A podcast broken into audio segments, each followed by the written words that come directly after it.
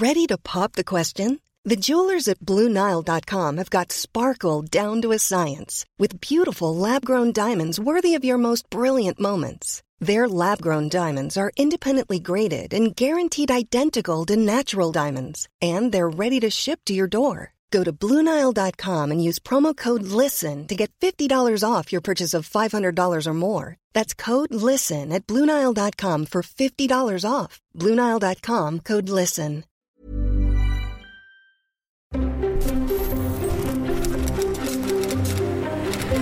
Letras Libres presenta Ciberdiálogos con León Krause.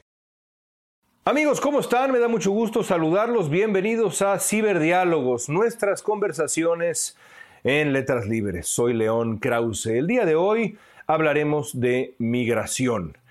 En los últimos cuatro años, con Donald Trump en la presidencia de Estados Unidos, la agenda migratoria ha ocupado la atención eh, de eh, la opinión pública y de la sociedad estadounidense, pero no solamente en Estados Unidos, también evidentemente en México y en Centroamérica, aunque a decir verdad, eh, la discusión, el debate sobre la migración eh, precede a Donald Trump.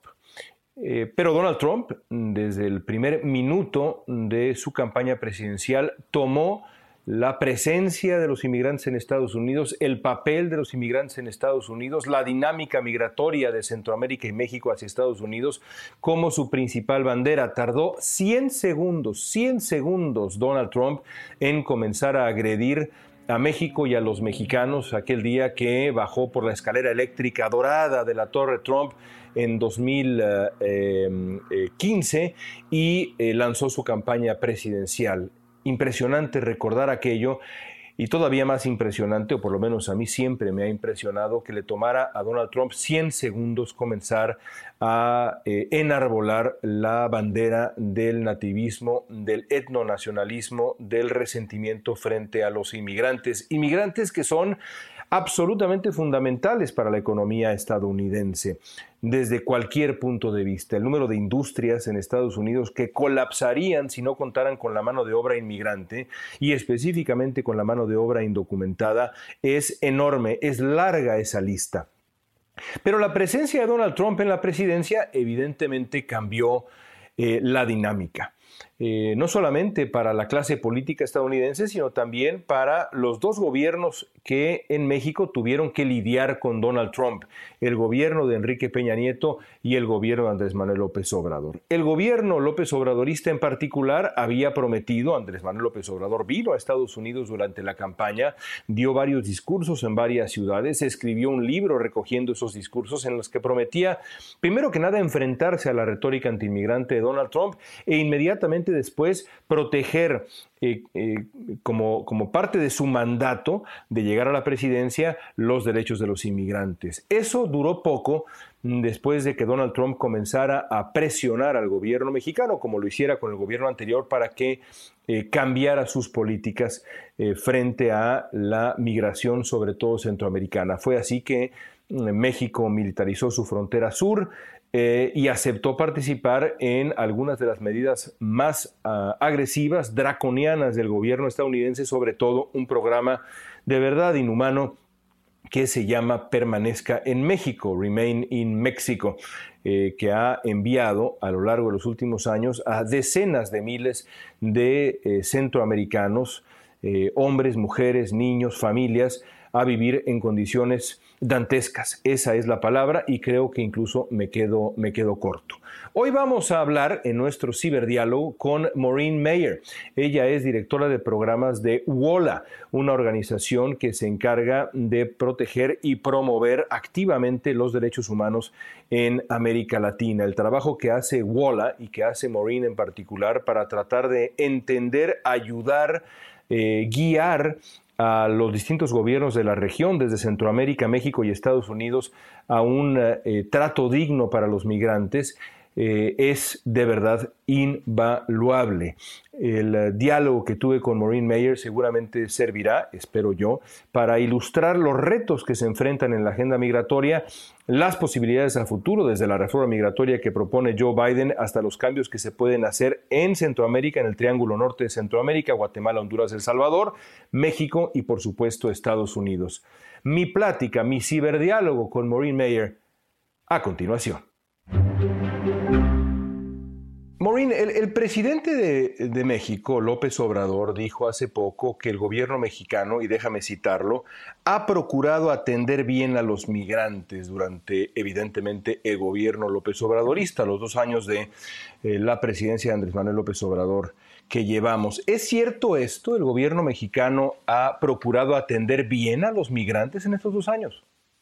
Yo creo que depende mucho de la población que, está hablando el presidente del observador. Yo creo que por un lado sí hay que aceptar que han habido avances en el tema de refugio en México, ¿no? Que, que Comar, la Agencia de Refugiados para México, sí se ha avanzado en su capacidad de recibir a personas, procesar casos, a, mucho mejor que, que, lo que era anteriormente. Pero si piensas en cómo está eh, cómo es la experiencia de una persona migrante llegando a México y en su tránsito incluso hacia la frontera de, Estados Unidos, pues México eh, ha fracasado, diría yo, en temas de protección. Este, recientemente salió una, nota de prensa eh, con varios relatos que recibió la Comisión Nacional de Derechos Humanos de México sobre secuestros de personas migrantes de otros delitos graves, ¿no? violentos contra esa población, algo que pues, las organizaciones venimos documentando desde hace una década y que no se ha atendido, y más en la frontera norte con la población que está esperando entrar a Estados Unidos bajo el programa Quédate en México.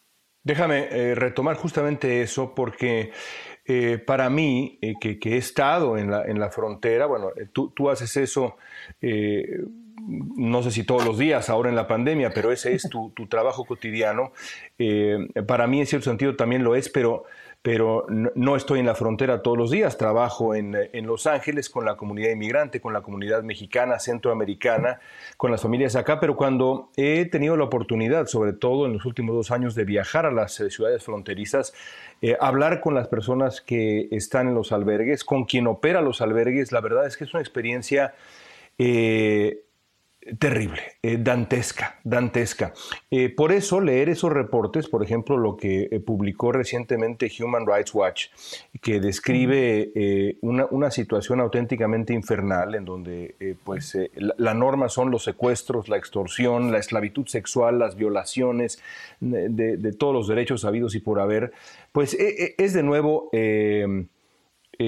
yo, lo calificaría como un auténtico crimen histórico, lo que ha ocurrido, eh, al menos con este programa Permanezca en México, que ahora el gobierno de Biden ha comenzado a desmantelar.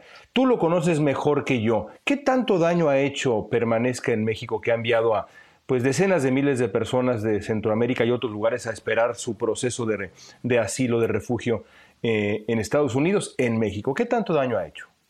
Yo creo que ha expuesto a los más de 70 mil personas que han pasado por el programa a unos peligros este, casi constantes en las ciudades fronterizas mexicanas y, claro, otros peligros eh, para las personas que han decidido que no es seguro quedar en la frontera y que van a, buscar otros lugares en México para, para esperar, ¿no? Pero en particular en la frontera, yo diría que pues iba a esperarse de que iba a haber más de 1.300, de lo que documentó Human Rights First, de, de casos de, de, ese tipo de delitos contra la población migrante, porque es lo que ha pasado desde hace más que una década. O sea, hay que recordar que la masacre de San Fernando de 72 personas migrantes en 2010, pues fue un hecho entre varios otros este, de delitos graves contra la población migrante que sigue sin investigar o en este caso pues siguen sin eh, sancionar a alguien para, para esa masacre de San Fernando. Yo creo que esa tendencia de, de no investigar a estos delitos, de no tomar medidas para proteger a la población migrante en la frontera, pues lleva a lo que hemos visto del impacto de quédate en México de dos años. Muchos delitos a una población que yo diría cual, casi cualquier persona que está bajo el programa actualmente ha sido víctima de un delito y es considerado vulnerable. Sí, hay que repetir que estamos hablando de decenas de miles de seres humanos, muchísimas familias, muchísimos niños.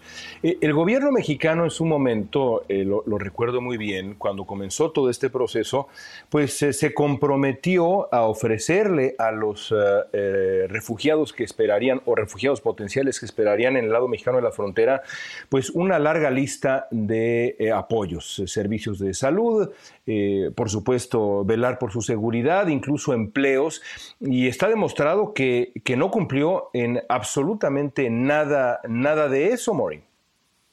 Pues no, yo creo que realmente eh, logró ofrecer algún nivel de refugio a una población pequeña en, Ciudad Juárez y en Tijuana, centros integrales para migrantes, pero fuera de, de estas experiencias, en lo general, toda la carga y la responsabilidad de apoyar a esa población lleva a, la sociedad civil, a las casas de migrantes o las personas mismas, ¿no? Que tienen que buscar dónde rentar un apartamento entre varias personas para poder sobrevivir.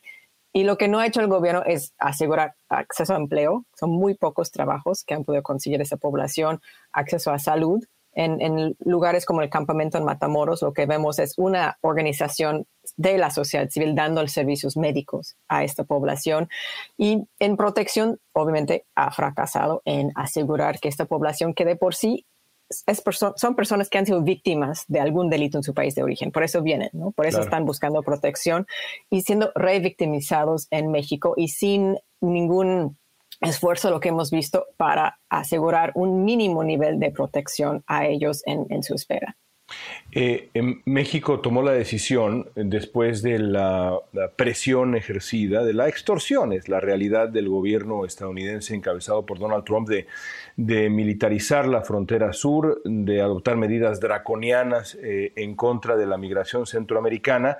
Eh, en efecto, como, como tú señalas, la, la Comar, que es la, pues la entidad encargada de la atención a los refugiados en México ha, eh, mejorado su presupuesto. En la época de Peña Nieto eh, aquello era eh, prácticamente una parodia y ahora ha mejorado. Pero eh, creo que es interesante comparar, por ejemplo, el presupuesto de la Comar, 5 millones de dólares anuales, un poquito menos incluso, con el presupuesto de, la Autoridad Migratoria de Estados Unidos, que es de 8.300 millones de dólares. 5 millones de dólares contra 8.300 millones de dólares. La diferencia es, vaya, ridículo, es un adjetivo que se queda muy corto. ¿Qué, se puede hacer para apoyar realmente a la Comar? ¿Estados Unidos debería invertir en la Comar? ¿Qué se puede hacer? Pues yo creo que, yo diría incluso que la Comar tiene el presupuesto que tiene por ser creativos dentro de gobernación de cómo designarles más presupuesto de lo que recibían de, la, de, la, propuesta original del gobierno, ¿no? que eran incluso menos fondos. De Estados Unidos hay que pensar, por un lado, es uno de los donantes principales al esfuerzo de ACNUR y a la presencia de, ACNUR, de la Comisión eh, de la Agencia de Refugiados de la ONU. Que en, México, tiene una presencia muy importante. Tiene una presencia muy importante desde hace varios años y yo creo que es, la agencia que ha logrado respaldar y fortalecer la Comar en nivel de su capacidad, de infraestructura, de personal de apoyo, ¿no? no para los que toman las decisiones sobre casos. Entonces, Estados Unidos debe seguir apoyando a, la, ACNUR en su trabajo en, México, pero creo que puede ir más allá de eso. Por ejemplo, hay la idea de quizás hay experiencias de Estados Unidos en el tema de cómo procesar a personas refugiadas, cómo mejorar eh, los procesos de resentamiento, o sea, asegurar que alguien que si consigue la condición de refugiado en México, que pues, se siente seguro en México y consigue trabajo, logra eh, inscribir sus hijos en la escuela, o sea, ver si Estados Unidos tiene modelos que podrían apoyar a México en, ese, en ese ejercicio, ¿no? De, garantizar que la gente quiere quedarse en, México, que es su hogar. Y yo creo que el último tema que vemos como importante del apoyo, que quizás no es solamente apoyo, sino cooperaciones, hay una población, eh, sobre todo menores no acompañados de Centroamérica, por ejemplo, que si bien podrían conseguir uh, condición de refugiado en México, no es el lugar apropiado para ellos.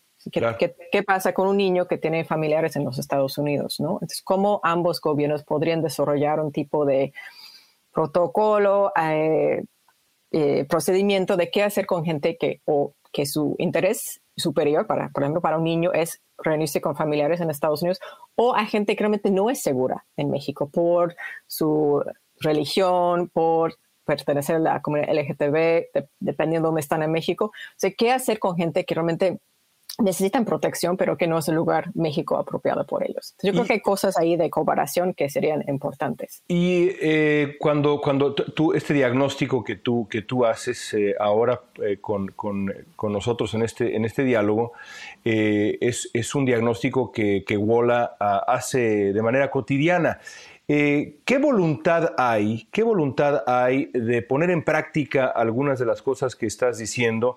Eh, y no solamente pienso que ya te voy a preguntar en un segundo más sobre el nuevo gobierno de Estados Unidos. Quiero eh, enfocarme específicamente por el momento en el gobierno mexicano. ¿Crees que hay esa voluntad de encontrar soluciones a esta crisis que ya ha sido gravísima, una crisis humanitaria de verdad muy severa? Pero muy probablemente va a continuar porque la situación en, Centroamérica, en el Triángulo Norte, no va a mejorar de un día para otro, ni siquiera de un año al otro. El cambio climático es un factor cada vez más importante. Eh, ¿Hay de verdad una voluntad en este gobierno al que le quedan cuatro años, el gobierno mexicano, de verdad de eh, atender estas recomendaciones, este diagnóstico que nos compartes?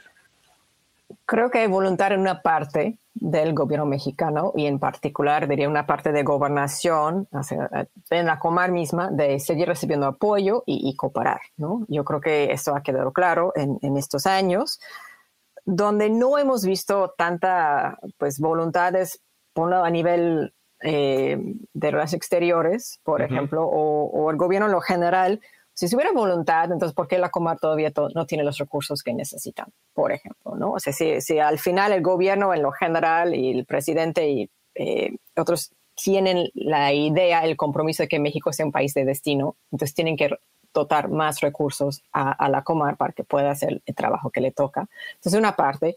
Y la otra es que donde no vemos tanta voluntad hasta el momento es en el Instituto Nacional de Migración, que hay que recordar que en, para muchas personas migrantes, su primer y a veces único contacto con un funcionario mexicano es con el, Instituto Nacional de Migración.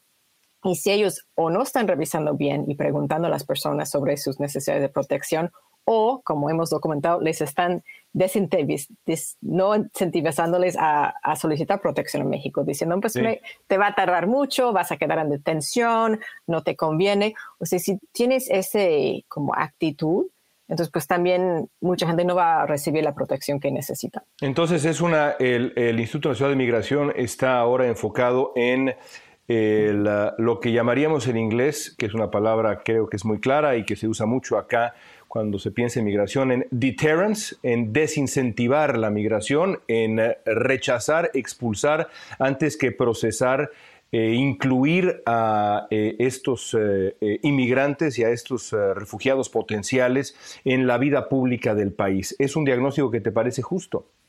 Sí, yo creo que incluso este, varias organizaciones han hecho lo mismo diagnóstico. El interés es detectar, detener y deportar a las personas y no como primordialmente ver qué necesidades tienen de protección de las personas. Y, de hecho, yo creo que hay, hay muchas posibilidades que tendría el instituto de mejorar esto en, la capacidad, capacitación de sus agentes, en asegurar que están aplicando alternativas a la detención para personas solicitantes de refugio, porque no tendrían por qué estar encerradas en una estación migratoria todo el tiempo. Y, no hemos visto mucho movimiento al respecto. Yo creo que también ahí sí es importante poner énfasis en qué partes del gobierno no hemos visto este nivel de, compromiso. En, Estados Unidos se ha, se ha puesto un gran énfasis de manera absolutamente justificada en los centros de detención que opera la autoridad migratoria y que eh, además eh, junto con la autoridad migratoria pues empresas privadas con, fines de lucro, en fin, es todo un debate eh, fundamental de este lado de la frontera en Estados Unidos. Para mí, quizá porque estoy empapado de este lado de la frontera, de ese debate, el, el problema de la infraestructura de los albergues en Estados Unidos es algo que me, en México más bien, es algo que me parece fundamental. Y, también tiene que ver con las historias que he escuchado, es decir, de pronto eh, encontrarme con una migrante hondureña en Tijuana que me cuenta que en Tapachula, como no había un albergue que la pudiera recibir a ella y a su, y a su hijo, cayó en las garras, y es la palabra exacta, de un hombre que le ofreció ayuda y al final terminó eh, esclavizándola sexualmente en, una escena, de verdad, insisto, regreso a ese adjetivo que usé al principio, dantesca, dantesca como pocas he escuchado yo en mi vida. Eh, cuéntanos un poco de la infraestructura de albergues. Exagero al decir que he ahí eh, una deuda de verdad importante, un, área de oportunidad también a su vez muy importante para mejorar rumbo al futuro. Pues yo creo que para albergues y de albergues yo pondría como casas de migrante, ¿no? Es lo que estamos hablando, ¿no? O sea, albergues más de la sociedad civil que del gobierno, ¿cierto? Pero también el eh, gobierno podría, es decir, en Tapachula, por ejemplo, ¿cuál es la infraestructura en Tapachula para proteger a mujeres como esta que yo te describo? En Tapachula, ah, la esclavitud sexual es eh, una auténtica industria, una cosa horrenda. Eh, ¿Qué, ¿Qué infraestructura hay para proteger a esa mujer? Diría poca infraestructura, sí con algunos avances. Este, hace unos meses el ACNUR abrió con la sociedad civil un albergue justamente para personas solicitantes de refugio, para, para poder estar seguros mientras que están esperando la resolución de su caso. Pero fuera de, de ese albergue, hay dos o tres más de la Iglesia Católica y, de otras personas comprometidas con la población que han apoyado a ellos, pero muchas personas quedan a su propia suerte de dónde van a quedar y terminan siendo explotados, les cobran renta lo triple de lo que deben cobrarles, se aprovechan de ellos, o sea, no hay una infraestructura adecuada en un lugar como Tapachula, que es un epicentro, diría, de la mayoría de la gente que está solicitando refugio en México. La capital del sur, la capital del sur le llama el país. Creo que es una buena manera de, de describir Tapachula. Y que necesitan más apoyo de infraestructura. En lo general, a través de México, casi toda la red de apoyo diría, a las personas migrantes es de la sociedad civil, de casas de migrantes, muchas de la Iglesia Católica, y que son ellos quienes apoyan a esa población eh, y no tanto este, instituciones gubernamentales. ¿no? El ACNUR, a nivel de apoyo a casas de migrante y otras instancias, sí han ampliado eh, la, la, cantidad de albergues o lugares donde pueden alojarse personas solicitantes, pero si México va a crecer, en su capacidad de recibir a gente, pues tendrían que mejorar ese aspecto también. Hay, también esta política de austeridad que conocemos, eh, entrevistando, por ejemplo, a quienes operaban distintos eh, eh, albergues en, Tijuana, el, albergue del Salvation Army, por ejemplo, para mujeres y demás, y, varios en, en, los últimos meses, eh, me, llamó la atención cómo describían, bueno, nos quitaron 30% de nuestro presupuesto porque el gobierno federal simplemente nos, nos, retiró ese dinero y hemos tenido que pues arreglárnosla con ahora, digamos, eh, sin, sin, la presencia de 3 de cada 10 pesos que antes teníamos. Sí, yo creo que sí es un tema de tanto recorte de presupuesto, pero también la respuesta que dan las autoridades a, a, sus obligaciones mismas, ¿no? Por ejemplo, la Casa Migrante en Saltillo, que no recibe fondos federales, está denunciando últimamente que pues, el gobierno tampoco apoya a, asegurar que la gente que no puede entrar en la casa por sobrecupo, por lo menos les, dé servicios básicos eh, de alojamiento o de acceso a comida y otros servicios de salud, porque si no están en la calle. ¿No? Entonces yo creo que sí hay una necesidad de, ver qué es la respuesta del gobierno y luego qué, eh, qué es lo que realmente llena los vacíos del gobierno, que realmente en general es la sociedad civil. Sí, sí, sí, la gente que queda en la calle está documentado, luego termina en situaciones de verdad terribles. Bueno, hablemos eh, del futuro.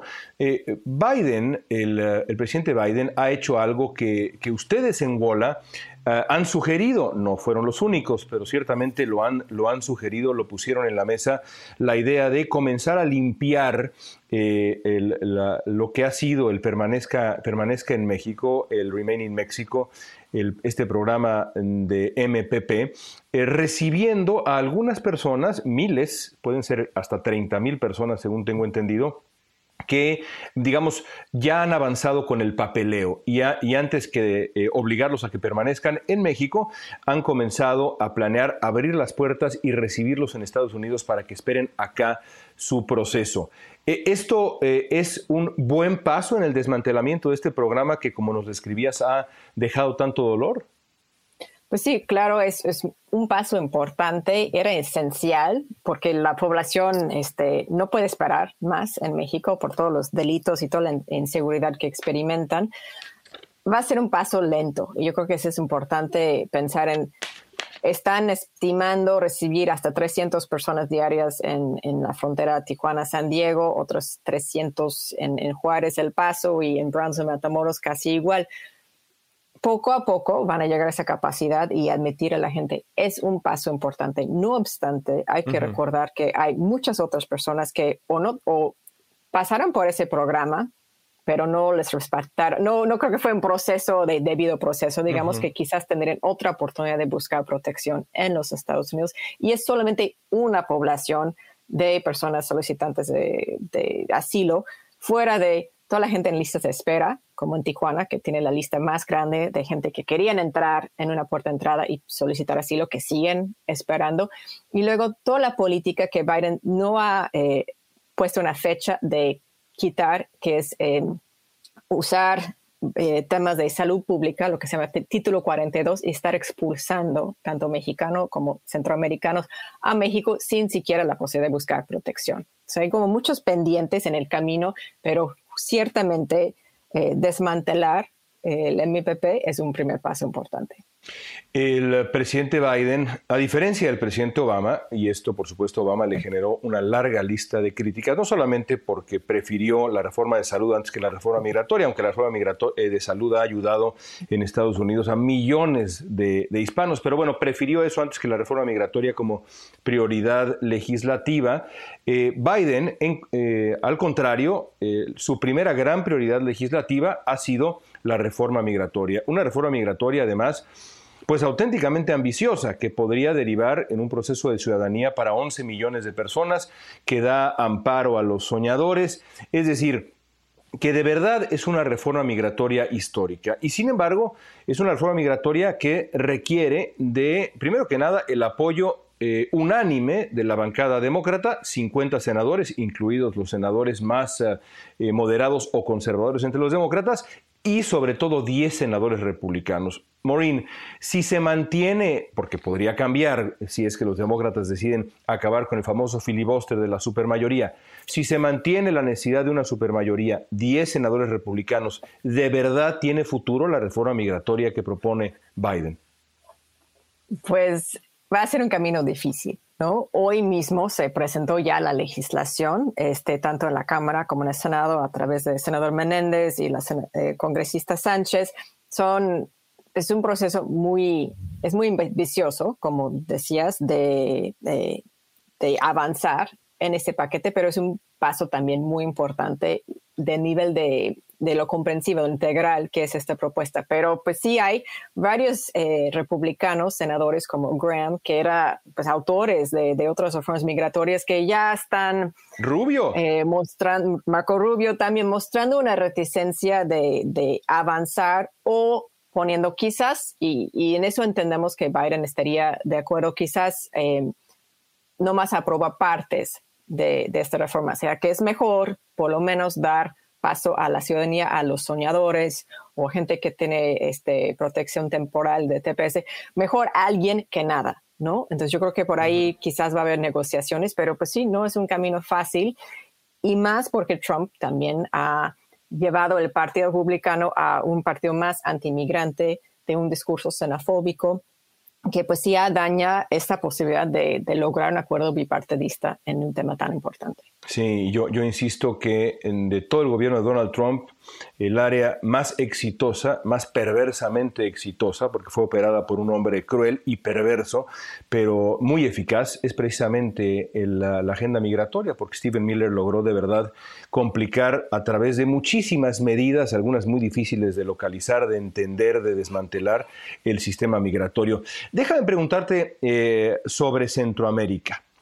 Eh, Joe Biden y Andrés Manuel López Obrador sin duda parecen estar de acuerdo en un tema, y yo lo he subrayado incluso cuando estaba la polémica de por qué López Obrador no reconocía en su momento a Biden. Yo decía, este es el socio que usted ha estado esperando, este es su gran tema, aquí está su socio. En fin, eh, nunca lo comprenderé, ya ocurrió. Lo cierto es que Biden y López Obrador están de acuerdo en que el desarrollo del Triángulo Norte es fundamental. Guatemala, Honduras, El Salvador. Joe Biden, como lo hizo como vicepresidente, pero ahora lo hace como presidente, piensa invertir en Centroamérica. Cuatro mil millones de dólares a lo largo de cuatro años. Y sin embargo, Una gran preocupación, Maureen, es que ese dinero, que es muchísimo dinero, termine en manos equivocadas en, países que sufren de corrupción, por desgracia. ¿Qué tiene que pasar para que esa inversión, eh, hipotética todavía, pero yo creo que va a ocurrir, realmente fructifique? Pues yo creo que eh, justamente es, algo que, trabajamos en, en, en WOLA mucho, es cómo asegurar que, por un lado, todo el dinero no tiene que ir a los, a los gobiernos. Una parte del apoyo más eficaz es apoyo que va a la sociedad civil en Centroamérica y cualquier fondo que va al gobierno eh, tendría que tener condiciones este, fuertes en temas de no solamente los derechos humanos, pero el Estado de Derecho, temas de corrupción, cómo están mejorando sus fuerzas de seguridad. De hecho, ya hay condiciones en mucho del apoyo de Estados Unidos hacia Centroamérica.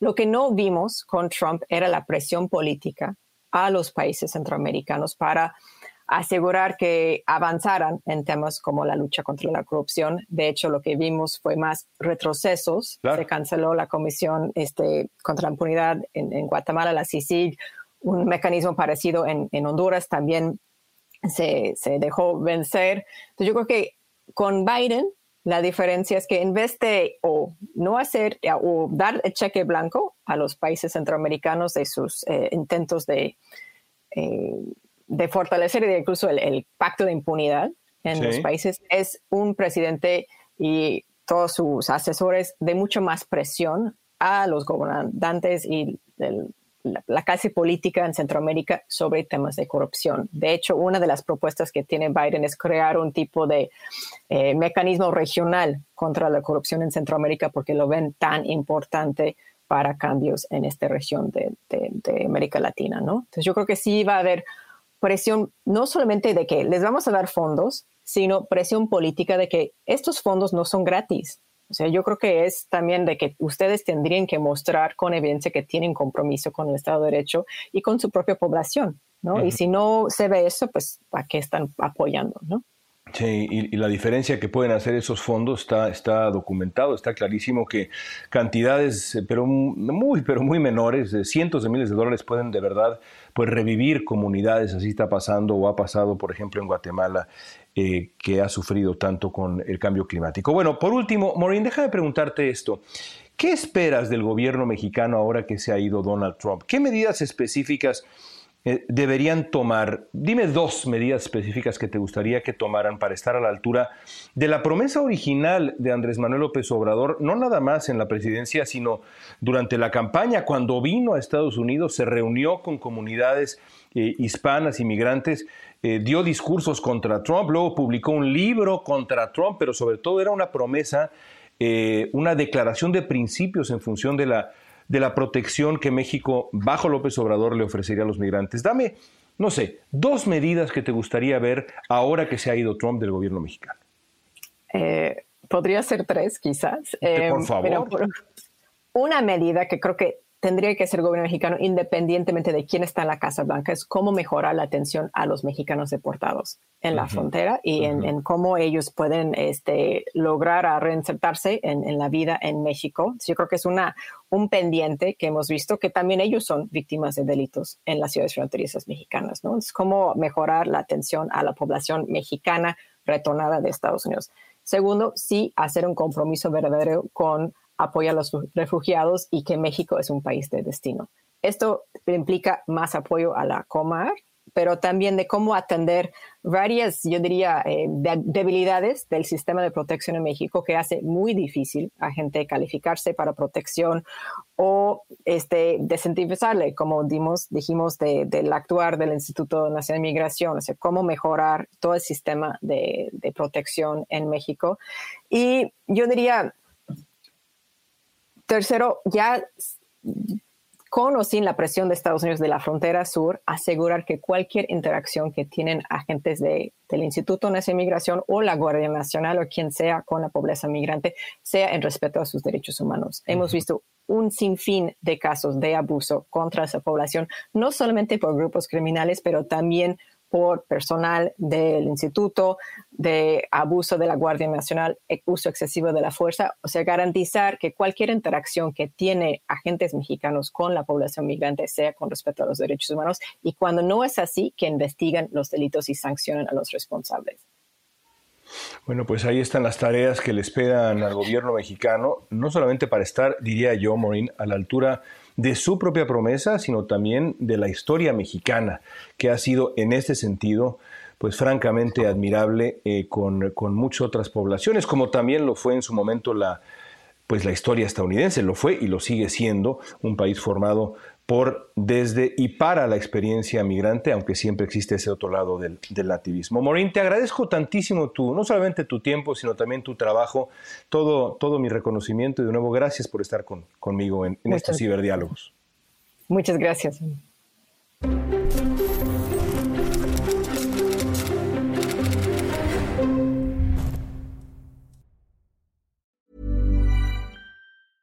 A lot can happen in the next three years. Like a chatbot may be your new best friend. But what won't change? Needing health insurance. United Healthcare Tri Term Medical Plans are available for these changing times. Underwritten by Golden Rule Insurance Company, they offer budget friendly, flexible coverage for people who are in between jobs or missed open enrollment. The plans last nearly three years in some states, with access to a nationwide network of doctors and hospitals. So, for whatever tomorrow brings, United Healthcare Tri Term Medical Plans may be for you. Learn more at uh1.com.